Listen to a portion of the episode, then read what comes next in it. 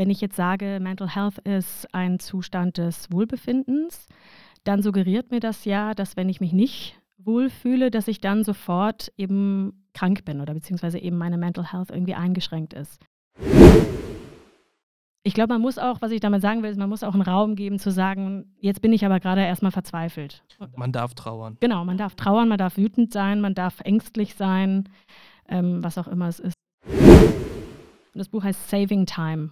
Und ähm, sie guckt sich im Prinzip genau das an. Also wie gehen wir eigentlich mit Zeit um und inwiefern, ja, wirkt sich das eben dann auch auf unsere psychische Gesundheit negativ aus, dass wir uns zum Beispiel die Zeit dann nicht nehmen, dass wir die Dinge nicht mehr genießen.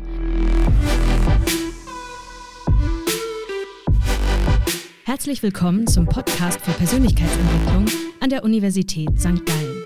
Eine Kooperation zwischen dem HSG Coaching Programm und dem HSG Coaching Alumni Verein.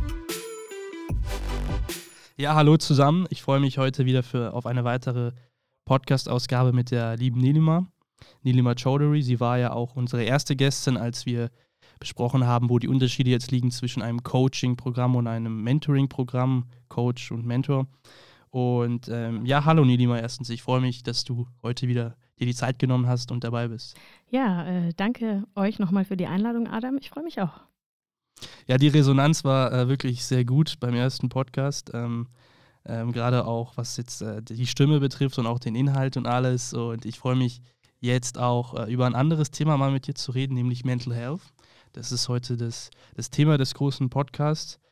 Und ähm, wenn man sich so ein bisschen recherchiert, ein bisschen nachschaut im Internet, gibt es so gesehen eine große Definition von Mental Health, ähm, gerade von der WHO. Die bezeichnet Mental Health als einen Zustand des Wohlbefindens, in dem eine Person ihre Fähigkeiten ausschöpfen, die normalen Lebensbelastungen bewältigen, produktiv arbeiten und einen Beitrag, seinen Beitrag zur Gemeinschaft leisten kann.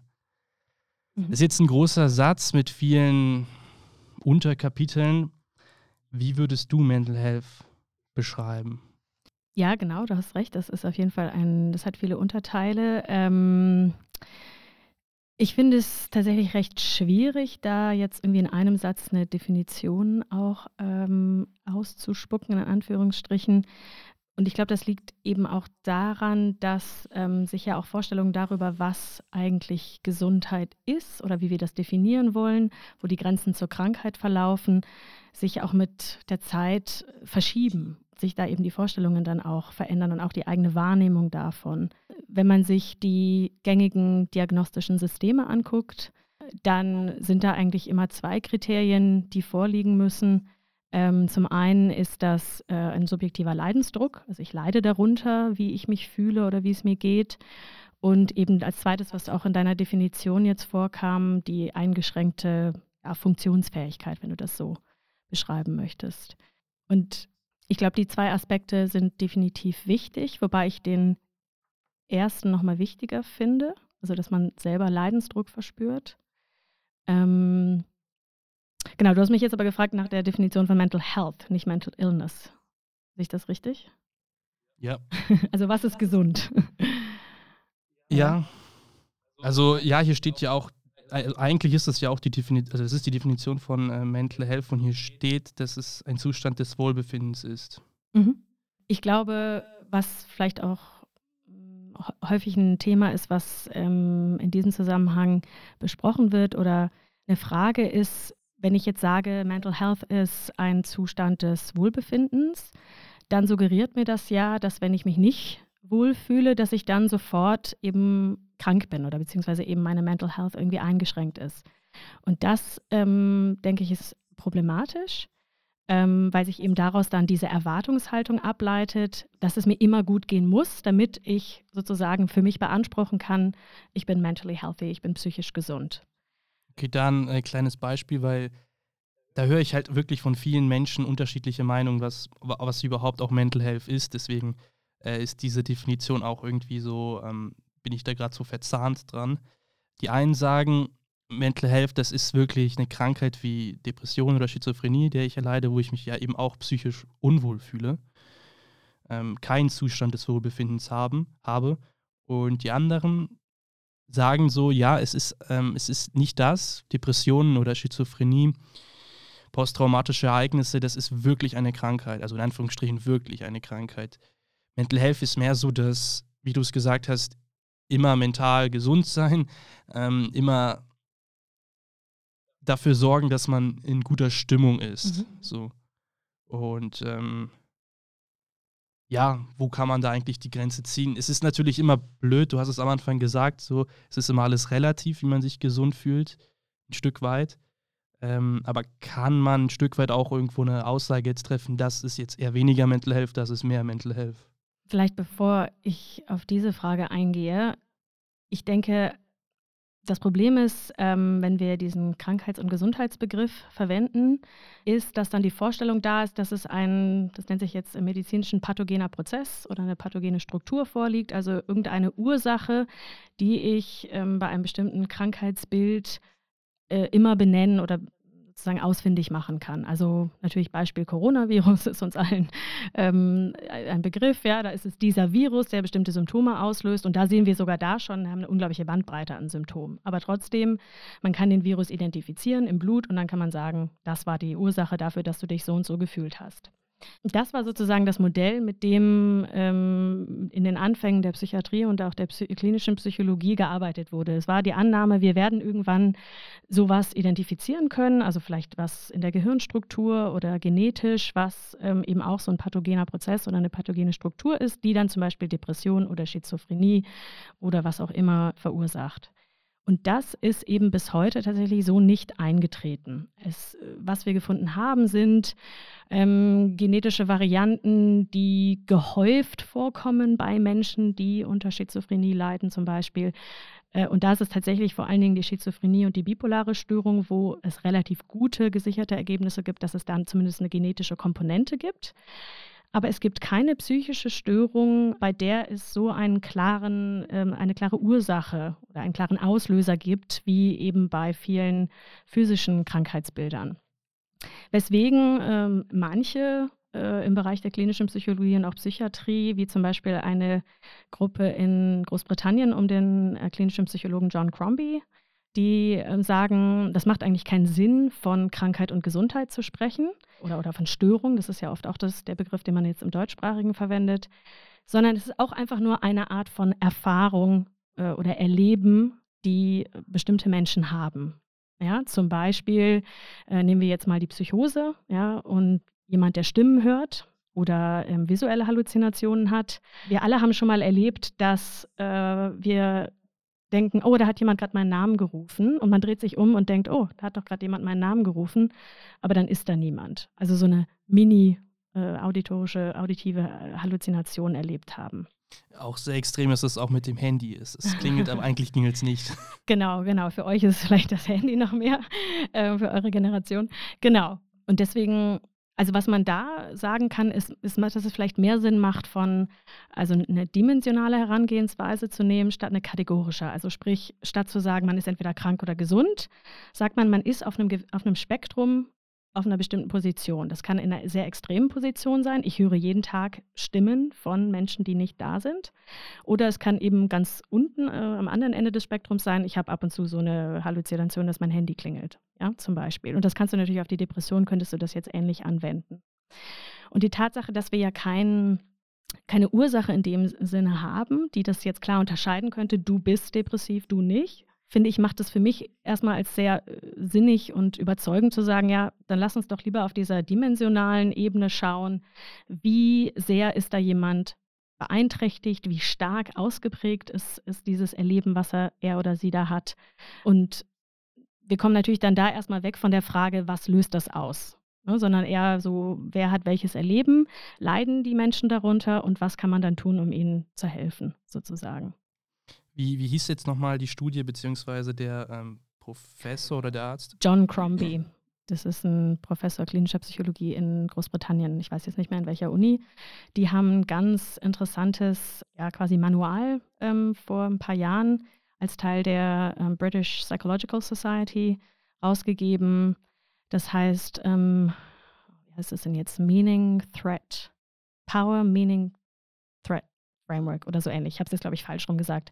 Aber ähm, da geht es eben darum zu sagen, wir brauchen eigentlich diese diagnostischen Kriterien so wie sie jetzt existieren, machen die eigentlich keinen Sinn, sondern es macht mehr Sinn zu schauen, ähm, inwiefern ähm, zum Beispiel jemand, also das jetzt wäre der Power-Aspekt, Machtlosigkeit erlebt im Alltag, inwiefern das sozusagen die psychische Erfahrung dieser Person prägt und charakterisiert.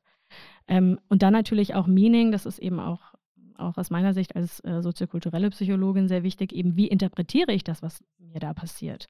Also was für eine Geschichte erzähle ich über das, was mir da passiert? Und inwiefern ähm, ist diese Geschichte, die ich da auch erzähle, eine, die mich empowert, ja, oder die mir Handlungsmöglichkeiten eröffnet, oder ist es eine, in der ich mich sozusagen eingesperrt fühle in, in dieser vielleicht Identität oder in dieser Erfahrung? Das heißt, es kann was Selbstzerstörerisches haben oder eben was ähm, worüber man wachsen kann, wenn man annimmt, dass es eigentlich nur ein Prozess ist. Du hast es als Spektrum bezeichnet im Leben, also ein Prozess im Leben, den man braucht, um die Persönlichkeitsentwicklung, sage ich jetzt alles ganz grob, weiter voranzutreiben.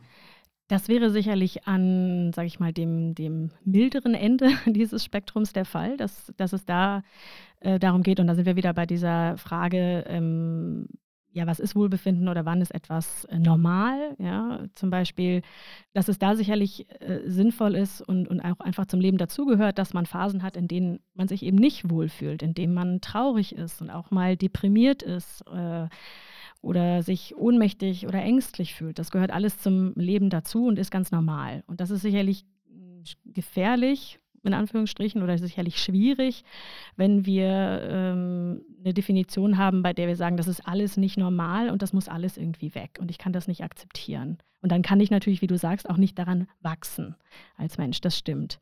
Worauf jetzt diese Gruppe auch ähm, die Aufmerksamkeit stark lenkt, ist, inwiefern natürlich auch die die äh, externe Welt und die Erfahrungen, die jemand gemacht hat und auch im Alltag weiterhin macht, dazu beiträgt, dass er oder sie ähm, eben ein, was wir dann als psychische Störung äh, bezeichnen, entwickelt. Also eben Machtlosigkeit natürlich häufig in Zusammenhang mit Armut, mit ähm, Gewalterfahrungen, die Menschen im, in der frühen Kindheit gemacht haben. Da gibt es ja unzählige Studien, die zeigen, wenn man frühe Gewalterfahrungen gemacht hat, dann hat man ein unglaublich erhöhtes Risiko, später ähm, eben dann psychische Störungen zu entwickeln. Weil das beeinflusst natürlich die komplette Selbsterzählung und die Persönlichkeitsentwicklung an einem so frühen, verletzlichen Zeitpunkt, dass es dann, ähm, dass dann für diese Menschen oft die Welt zum Beispiel einfach ein feindseliger Ort ist und die das einfach so wahrnehmen, weil sie das in der frühen Kindheit so erlebt haben und vielleicht teilweise auch später weiter so erleben, wenn sie zum Beispiel arbeitslos sind und dann weiterhin gedemütigt werden oder auf eine bestimmte Art und Weise von anderen Menschen behandelt werden, die ihnen wiederum kommuniziert, du bist nichts wert, wir wollen dich nicht und so weiter. Ist das aber nicht vielleicht auch oft äh, sehr subjektiv getrieben, dass die Person denkt, dass es so ist, aber objektiv ist es eigentlich nicht so? Wer soll das entscheiden? Wer soll diese Frage beantworten? Ja, es ist natürlich immer irgendwie ein bisschen was von beidem, sage ich mal. Natürlich kann ähm, oder wenn du bestimmte Erfahrungen gemacht hast, wird das deine Sichtweise äh, prägen, wie du etwas wahrnimmst später. Aber ich würde einfach nur sagen, dass es gefährlich ist, da immer zu unterstellen, ah, das, das bildet man sich jetzt sozusagen nur ein und das ist das Ziel der Therapie zum Beispiel, zu sagen, ich muss jetzt zu einem Punkt kommen, wo ich das anders sehe. Also ich, ich nenne dir mal ein historisches Beispiel, was für uns jetzt komplett absurd erscheint in heutigen Zeiten, aber als es noch Sklaverei gab, gab es das Phänomen, nicht erstaunlicherweise, dass Sklaven weglaufen wollten. Und das hat man damals als psychische Krankheit diagnostiziert, diesen Wunsch weglaufen zu wollen. Was uns, wie gesagt, aus heutiger Sicht komplett absurd erscheint. Natürlich wollten die weglaufen. Man wäre eigentlich krank, wenn man nicht weglaufen will. Ja? Aber was ich damit sagen will, ist, ähm, dass das eben in die kulturellen und ethischen Normen der Zeit eingebettet war. Und dass es auch immer ja, ein Stück weit ein politisches Element hat, wie ich etwas, sozusagen, wem ich die Schuld dafür gebe, dass jemand jetzt sich nicht gut fühlt.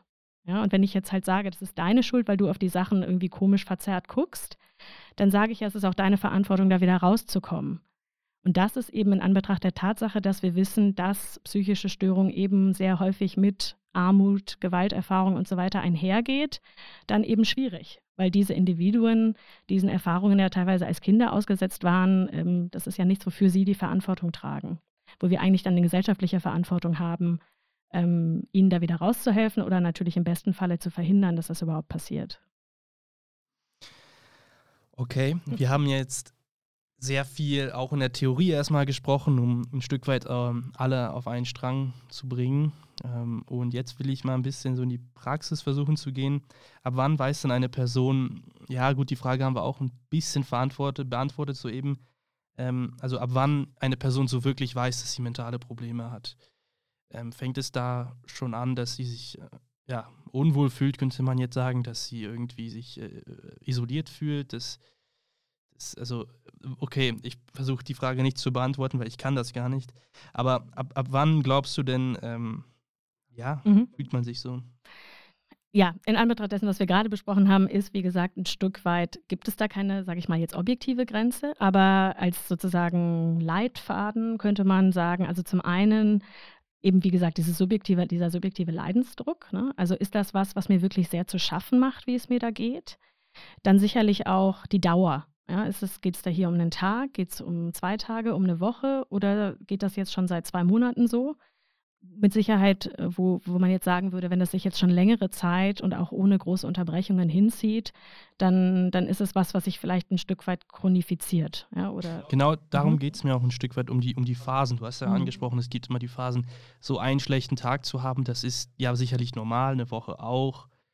Einen Monat ist das auch normal, einen ganz schlechten Monat zu haben wenn, ich, wenn man sagt, es ist normal, heißt natürlich nicht, dass es keine Gründe dafür gibt.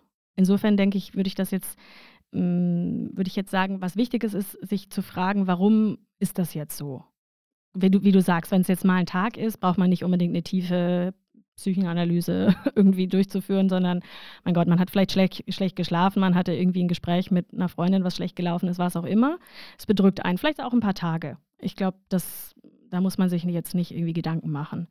Aber klar, wenn es über einen Monat oder zwei Monate schon so geht, dass man irgendwie gedrückter Stimmung ist oder dass man vermehrt Ängste hat oder sowas, ähm, dann deutet das ja darauf hin, dass hier irgendwie sich was einnistet und dass, dass man sich wirklich damit beschäftigen muss, was ist da jetzt eigentlich gerade los, was passiert da. Ähm, und deswegen, genau, würde ich sagen, die, die Dauer ist ein wichtiges Kriterium und die Intensität. Also einfach, wie schlecht geht es mir? Komme ich gar nicht mehr aus dem Bett? kriege ich gar nichts mehr auf die Reihe? Oder ähm, ja, ist es mehr so, ich bin nicht ganz auf der Höhe und ich wäre aber lieber gern noch, leistungsfähig, äh, noch leistungsfähiger. Muss ich allerdings dazu sagen, dass ich zum Beispiel in meiner ähm, Promotionsstudie Frauen interviewt habe, die ähm, Depressionen, Depressionserfahrungen hatten und die waren alle, was man so als High-Functioning Depressive bezeichnen würde. Das heißt, die haben sehr stressige Jobs geschmissen und waren trotzdem tief depressiv. Also es das heißt nicht immer, dass man dann nichts mehr hinkriegt. Also weil das ist vielleicht auch so ein bisschen manchmal das Stereotyp. Wenn ich das Aufbauschen, eigentlich geht es mir nicht so schlecht, aber wir sind ja alle so busy zurzeit und. Nee, ich meine eher das Stereotyp, dass wenn man richtig depressiv ist, kriegt man nichts mehr hin. Und das so, ist das, das, einzige Kriterium in Anführungsstrichen. Ja. Sicherlich ist jetzt einfach aus Sicht von ähm, ja, ähm, Prävention, Suizidalität immer ein wichtiges Thema. Also wenn ich Suizidgedanken habe, dann ist sicherlich ein Zeitpunkt gekommen, wo ich ähm, mir Hilfe suchen soll, Unterstützung suchen soll und muss. Ähm. Und an all dem kann ich ja weiter wachsen. Das ist ja doch die positive Nachricht, die man mitgeben kann, wenn man natürlich ab einem gewissen Punkt die Unterstützung sucht ja, Ja, wobei ich nicht weiß, ob das unbedingt das, ähm, das ist, worauf wir das Augenmerk legen müssen. Das, äh, weil das erzeugt natürlich wiederum dann den Druck, da schnell wieder rauszukommen und doch bitte eine schöne Wachstumsgeschichte erzählen zu können. Ja, mir ging es da mal eine Zeit lang schlecht, aber jetzt habe ich das alles hinter mir gelassen, aus eigener äh, Kraft irgendwie ähm, besiegt und bin jetzt sozusagen äh, auf der anderen Seite als, als, als äh, Heldin oder Held wieder rausgekommen. Also da, ich weiß nicht, ob ich das letzte Mal erwähnt habe, da gibt es das Buch von äh, Barbara Ehrenreich, Publizistin in den USA. Ähm, da geht es eben um positives Denken, das heißt Smile or Die. Ähm, und da ähm, besch beschreibt sie auch ihre eigene Erfahrung als ähm, Brustkrebspatientin und wie sie sich da so unter Druck fühlte, dass sie, dass es immer alles nur auf dieses Survivor, also Überlebensrhetorik ähm, gepolt war und immer nur das Positive sehen und du kannst daran wachsen und so. Und wie es eben keinen Raum mehr dafür gab zu sagen, hey, aber ich bin eigentlich hier gerade verzweifelt, weil vielleicht werde ich nicht dran wachsen, sondern dran sterben. Und dann werde ich vielleicht meine Kinder zurücklassen oder was auch immer. Also ich glaube, man muss auch, was ich damit sagen will, ist, man muss auch einen Raum geben zu sagen, jetzt bin ich aber gerade erstmal verzweifelt. Man darf trauern. Genau, man darf trauern, man darf wütend sein, man darf ängstlich sein. ähm, was auch immer es ist. Und dem, also da ein anderes Beispiel wäre aus meiner, äh, auch aus meiner Studie, da hatte eine Teilnehmerin beschrieben, dass ihre Mutter gestorben war und man hat dann irgendwie fünf Tage Trauer, wie heißt das jetzt auf Deutsch? Ähm, also, dass man fünf Tage der Arbeit fernbleiben darf, um zu trauern sozusagen. Arbeitsunfähigkeit. Ja, irgendwie, genau. Ähm, und natürlich war sie nach fünf Tagen noch nicht über die Trauer hinweg, ist ja ganz klar. Inzwischen ist es aber so, dass man laut den diagnostischen Systemen nach zwei Wochen Trauer schon eine depressive Episode diagnostizieren darf. Was ich jetzt zum Beispiel total problematisch finde. Ist das eine neue Studie oder? Das ist einfach eine Änderung im diagnostischen System. Es, gibt, es gab ja viele Änderungen mhm. im diagnostischen System in den letzten Jahren, vor allen Dingen in den äh, USA ist mir das aufgefallen.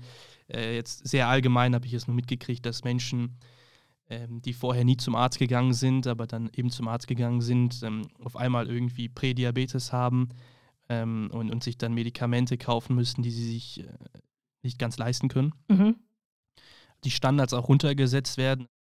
Ist das nicht auch vielleicht jetzt bezogen, bezogen auf Mental Health ein bisschen schwierig, weil alles so, ja, die Probleme ja sowieso auch irgendwie, wir Menschen empfindlicher werden, sensibler werden auf viele Sachen, ähm, dann eben auch unsere eigene Gesundheit viel empfindlicher wahrnehmen, nicht diese schlechten Phasen, wo man nochmal trauern soll, trauern darf, äh, mitnimmt, so gesehen. Mhm. Also genau, ich glaube, das ist, ähm, ist natürlich ein komplexes Thema, aber was du gerade angesprochen hast, diese Verschiebung von Standards, das gibt es zum Beispiel auch bei Cholesterolwerten, ab wann sind die dann irgendwie schädlich? Und das muss man natürlich eben immer in dem gesamten Zusammenhang sehen. Ne? Also wer, ja, muss man jetzt mal vielleicht auch sagen, wie es ist, wer verdient auch dran, ja, dass das so ist, dass ich dann eben direkt irgendwelche Medikamente nehmen muss. Ich will jetzt keine Verschwörungstheorie irgendwie nee, hier ja. in den Raum stellen, aber man muss halt schauen, was sind da für Akteure im Spiel, warum sind diese Veränderungen passiert und ich glaube, man darf das durchaus kritisch sehen und sagen, hey, ist das eigentlich notwendig, dass wir jetzt hier schon, sag ich mal, Panik schüren und sagen, oh, ähm, jetzt bist du schon prädiabetisch oder oh, jetzt bist du schon depressiv, weil du über zwei Wochen trauerst. Genau. Also ich glaube, da ist ähm, auf jeden Fall das Potenzial, dass das in eine Richtung geht, dass, dass wir eine sehr enge Norm haben, in die dann ganz viele Menschen nicht mehr reinpassen und die sind dann irgendwie pathologisch eingestuft. Okay, gut. Jetzt sind wir eigentlich auch ein HSG Coaching Alumni Podcast und da drehen wir uns auch immer um das äh, Coaching-Programm und inwiefern ähm, das Coaching-Programm Studierenden, gerade Assessment-Studierenden, die sie ja betreut, weiterhelfen kann. Gibt es irgendwie, ähm, ja, was gibt es da, was das Coaching-Programm den Assessment-Studierenden bietet? So bezogen wirklich jetzt auf das Thema Mental Health, wie kann man die abholen? Mhm. Ähm, also ich glaube, zum einen ist es was ganz Wertvolles und auch ganz was ganz Wichtiges, einfach da jemanden zu haben, also den Coach oder die Coachin, die sich, also die einfach für, für einen da sind. Ja? Also wo man, wo ja auch viele wirklich sehr großzügig mit ihrer Zeit sind und auch sagen, hey, du kannst mir auch jederzeit irgendwie eine WhatsApp schreiben oder anrufen, dass man einfach weiß, da ist jemand, der zuhört, die zuhört ähm, und wo ich über alles auch sprechen kann, wo es auch keine Tabuthemen gibt. Also ein bisschen auch diesen Raum eben zu schaffen, wo ich zum Beispiel auch sagen kann, hey, mir geht es jetzt auch einfach irgendwie gerade scheiße oder ich bin gerade überhaupt nicht motiviert ähm, oder ich fühle mich gerade irgendwie richtig ängstlich, was die Prüfungen angeht und wo man das thematisieren kann. Ja. Diese Chance muss man dann aber auch wirklich annehmen. Mhm. Natürlich. Also ähm, das ist natürlich was, was wir jetzt äh, vom Coaching-Programm nur anbieten können und, und die Coaches selber dann auch immer nur anbieten können, ähm, wo die Initiative dann letztendlich schon bei, letzten Endes dann natürlich bei den Coaches liegt, zu sagen, hey, ich ich öffne mich da auch und das fällt natürlich nicht allen schwer und das sehe ich auch, dass das schwierig ist. Ähm, aber ich glaube, wenn man das annehmen kann und wenn die Beziehung passt, dann, dann kann das diese, diese Unterstützungsfunktion haben. Also gerade auch dann in schwierigen Phasen da durchzukommen. Und natürlich, dass man ähm, einfach auch diese Außenperspektive bekommt, weil ich glaube, das ist generell äh, wichtig, dass man, oder auch weil du ja vorhin bei der Frage, woran merke ich, dass irgendwie was mit mir nicht stimmt, oft kriegt man ja auch zuerst Rückmeldung von Freunden, Familie, Partnerinnen und so weiter, die vielleicht sagen, hm, in letzter Zeit bist du irgendwie sehr gereizt oder Wie geht's dir? Ja, wie geht's dir, genau. Ähm, und das will man vielleicht im ersten Moment dann nicht annehmen oder, oder wie auch immer, aber oft sind ja diese Beobachtungen erstmal zutreffend. Und ich glaube, ein Coach oder eine Coachin kann sowas auch bis zu einem gewissen Grad zumindest ähm, äh, leisten, dass sie dann vielleicht auch diese Außenperspektive mit reingeben und sagen, hey, mir ist jetzt aufgefallen, du gehst so und so an die Sache ran oder du scheinst mir sehr angespannt zu sein und dass man da einfach dann damit arbeiten kann und auch einfach frühzeitig erkennt, ich komme jetzt vielleicht irgendwie in eine negative Spirale rein, wo ich dann am Ende vielleicht irgendwo ankomme, wo ich gar nicht hin möchte. Genau, und vielleicht noch, um das, die Frage zu Ende zu beantworten, ich glaube, der zweite große Aspekt ist die Peer Group, also einfach diese, diese Gruppe zu haben, die so ein Safe Space sein kann. Das muss natürlich auch nicht die gesamte Gruppe sein, vielleicht ist es, sind es ein paar Leute aus der Gruppe, aber das hoffen wir natürlich und versuchen wir ähm, anzuregen, dass, dass man dann auch gerade, glaube ich, in diesem Kontext des, der HSG-Kultur, wo eben viel auf Konkurrenzkampf und Wettbewerb und Leistung und alles immer effizient und ganz schnell machen ausgerichtet ist, dass man da so ein bisschen diesen Rückzugsort auch hat, wo man vielleicht hingehen kann, wo man sich austauschen kann, wo man vielleicht mal ehrlich sagen kann, hey, ich fühle mich jetzt überfordert von allem. Und, und es gibt ja auch sehr viele Kurse, die das Coaching-Programm äh, on top noch anbietet, gerade auch ähm, ja, zu Mental Health. So war es auch damals bei mir. Ich denke, mhm. das wird auch weitergeführt. Ähm, und auch der Coaching Alumni Verein bestreitet auch immer viele Kurse dazu. Könnt ihr gerne mal reinschauen. genau, absolut. Also ich glaube, da muss man auch, ähm, also da kann man viel mitnehmen, aber wie, ich glaube, das ist dasselbe, man muss sich darauf einlassen, man muss sich dann auch die Zeit nehmen, dass man vielleicht einen Tag in so einem Seminar verbringt. Zeit nehmen ist auch ein interessantes Thema. Man sagt ja immer mal, ich habe keine Zeit dafür oder dafür, aber am Ende ist ja Zeit so ein Faktor, den man sich bewusst nehmen muss, um was bewusst zu verbessern. Mhm. Ja. Ähm, gibt es abschließend noch äh, Bücher oder Vorträge, die du jetzt den Studierenden zuhören empfehlen kannst, die auch äh, sehr interessiert an dem Thema sind. Mhm. Ähm, Gerade zum Thema Zeit hatte ich tatsächlich, ähm, ich glaube, hast du recht, das ist ein, wirklich ein, ein Schlüsselthema, ähm, wie wir als Gesellschaft mit Zeit umgehen und wie sich das dann eben auf uns als Individuen auswirkt. Ähm, da bin ich jetzt äh, auf ein interessantes Buch gestoßen, was ich selber noch nicht gelesen habe, äh, von Jenny Odell. Das ist eine Künstlerin aus Kalifornien und das Buch heißt Saving Time. Und ähm, sie guckt sich im Prinzip genau das an. Also wie gehen wir eigentlich mit Zeit um und inwiefern, ja, wirkt sich das eben dann auch auf unsere psychische Gesundheit negativ aus, dass wir uns zum Beispiel die Zeit dann nicht nehmen, dass wir die Dinge nicht mehr genießen äh, können und so weiter. Genau, das ist, das ist, glaube ich, also alles, was so zu dem Thema geht, ist, glaube ich, echt interessant, sich anzuschauen. Und vielleicht noch als zweites, ähm, das ist, denke ich, auch für viele Studierende hier ein Thema, wo ja, was, was Ihnen vielleicht bekannt vorkommt, also das Thema, sich selbst immer irgendwie zu versuchen zu optimieren, ja, man versucht immer noch besser zu werden, sich mehr Skills zuzulegen und so weiter, um aus der Masse hervorstechen zu können. Und da gibt es ein ganz interessantes Buch von einem Psychologieprofessor aus Dänemark, von Sven Brinkmann. Und das heißt, also die deutsche Version heißt Pfeif drauf, Schluss mit dem Selbstoptimierungswahn. Also so eine Art Anti-Selbsthilfebuch, wo er in sieben Kapiteln, aber auch sehr praktisch ähm, quasi Tipps gibt, wie man sich ein bisschen von diesem Optimierungs- ähm, Imperativ irgendwie auch distanzieren kann und was man stattdessen machen kann, um sich eigentlich mit sich selber auch irgendwie besser zu fühlen und trotzdem Teil der, der Gesellschaft und der Gemeinschaft zu sein. Ja, super, dann sind wir jetzt so zum Fazit angekommen. Ich versuche das so ja, so gut es geht zusammenzufassen, unterbreche mich immer gerne, wenn ich da was Falsches verstanden habe. Wir haben am Anfang so jetzt bei der Definition gesprochen, dass es, äh, dass es stark auch ein subjektiver Leidensdruck ist, den man selber äh, empfinden kann. Ähm, dann hast du noch einen Begriff erwähnt. Was war das nochmal? Ähm, das zweite Kriterium, was normalerweise verwendet wird, ist einfach eingeschränkte Funktionsfähigkeit. Okay, genau die beiden Sachen. Und dann fand ich sehr wichtig und interessant, dass du gesagt, hat, gesagt hast, ähm, es ist total relativ, ab wann man sich so richtig krank fühlt. Es ist auch total wichtig, dass man sich bewusst Zeit nimmt zu trauern, wie wir gesagt haben, dass es ähm, normal ist, Phasen, Wochen zu haben, wo es schlecht geht.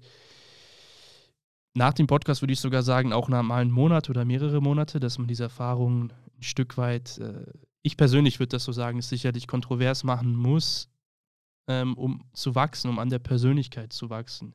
Ich glaube, dass das so, äh, wie ich das mit meinen Erfahrungen jetzt sagen kann, wichtig ist.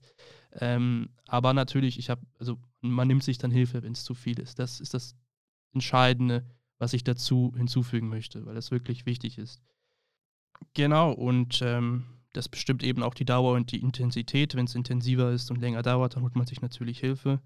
Und äh, auch ein bisschen blöd oder ein bisschen blöd oder auch äh, ein Thema ist, worüber wir auch kurz gesprochen haben, ist, dass man die Standards immer wieder gesenkt hat äh, in vielen ähm, Diagnostiken, äh, Diabetes, Cholesterinwerte und dass vielleicht auch dadurch allgemein, weil wir jetzt mit Gesellschaft sensibler, empfindlicher werden, auch äh, das Mental Health Issue größer und größer irgendwo geworden ist. Mhm. So, das sind so die großen Fazitsbücher. Smile or Die von Barbara Ehrenreicher. Barbara Ehrenreicher. Äh, Saving Time von Jenny Odell. und äh, Scheiß drauf. Nee, Scheiß drauf selbst. drauf. Ach so. Aber geht Scheiß auch. ähm, okay, Pfeif drauf, Selbstoptimierungsplan. nee, ähm, Schluss mit dem Selbstoptimierungswahn. Ah. Also Pfeif drauf, Schluss mit dem Selbstoptimierungswahn von Von Sven Brinkmann. Ja, Nilima, danke, dass du dir die Zeit dafür genommen hast. Ähm, danke ans Publikum, danke fürs Zuhören. Ähm, mein Name ist Adam Wischerath, ich bin Mitglied des HSG Coaching Alumni Vereins und ja, ich freue mich schon auf den nächsten Podcast.